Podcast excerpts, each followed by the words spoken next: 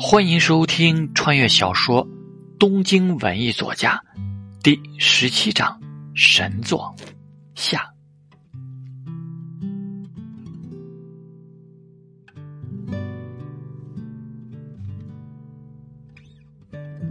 他的目的依旧达成了，他会成为真正的杀人凶手，而他所爱之人则成功脱罪。这就是真正的嫌疑人叉的现身，而这也是一路以来让汤川真正感到无比痛苦的原因。从一开始，食神就已经把自己的牺牲作为方程式的一个前提了。食神的计划就像一个蛛网般紧密，时间和地点的设置固然完美，但是凶手依旧是致命的缺陷。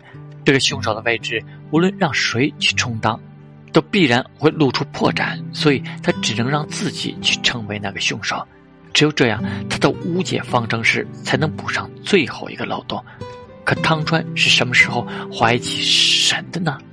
大概是汤川询问镜子他对于死神的印象时，镜子说了这么一句话：“我对他倒是没有什么特别的想法，只觉得他是个好人，非常聪明。”汤川在那个时候就隐约猜测到，食神介入到了这个案子当中，因为食神在他眼中可以用这么一句话概括：食神这个人很单纯，他寻求的解答向来很简单，他绝不会同时追求好几样东西，而他达成目的的手段也很简单，他从不会迟疑，也不会为一点小事轻易动摇。食神不是擅长生存的人。很难让别人对他产生好感，更别提谈到聪明二字。然而，汤川真正的弄懂了石神的想法，还是他去到石神工作的高中学校，在那里，他偶然看到了石神以数学老师身份给学生出的一道数学题目。这道题才让他明白了食神的真正手法。这道题看起来是几何问题，实际上是函数问题。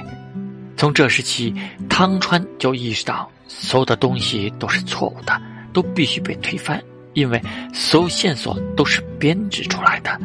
也就是这个时候，汤川已经确认了食神就是幕后之人。也就是这个时候，汤川正式面对了食神设下的无解方程式。至于食神为什么会败，真的十分一言难尽。食神作为一个以严谨证明运算著称的数学家，对自己的周密计划充满了信心。警方所做的一切调查都在按照他的诱导下进行。他布局了一个超大规模的多米诺骨牌图案，克服了一个又一个惊险，终于完成了最后一步。可就在这个时候，最初的一块被风吹倒了。食神的计划从始至终都是完美的。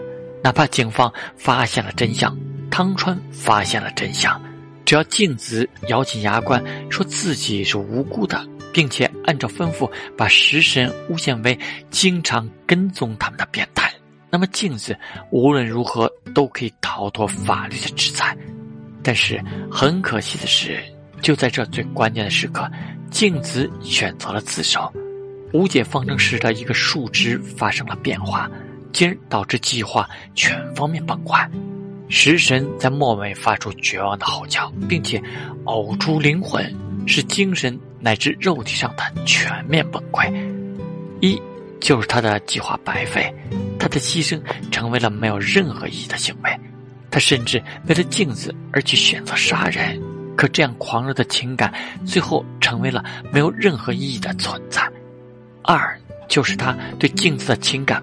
完完全全被否定了。石村的生存希望是他给的，而这一次是食神能为他做的最重要的事情。结果他不领情。食神已经把一切都做到了最完美了，但很可惜，他的牺牲似乎只是一厢情愿。这一刻的食神才沦落到了真正的死亡。或许这时的食神比死还要痛苦百倍。